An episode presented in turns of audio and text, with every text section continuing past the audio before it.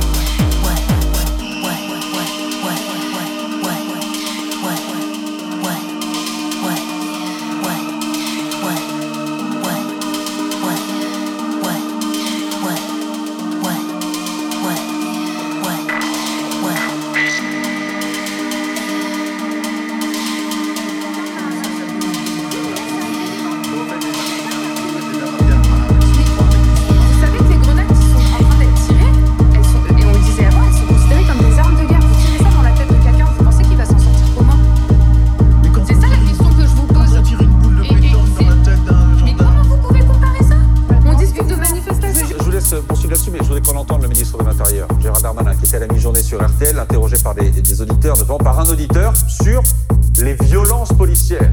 Qu'est-ce qu'il dit de cette expression-là, notamment violence policière On écoute le ministre.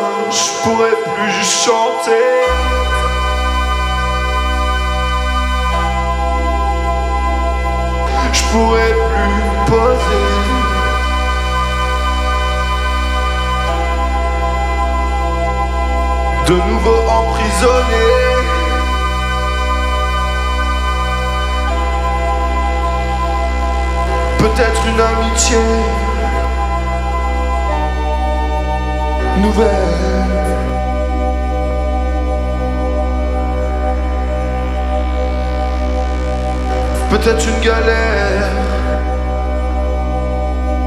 première.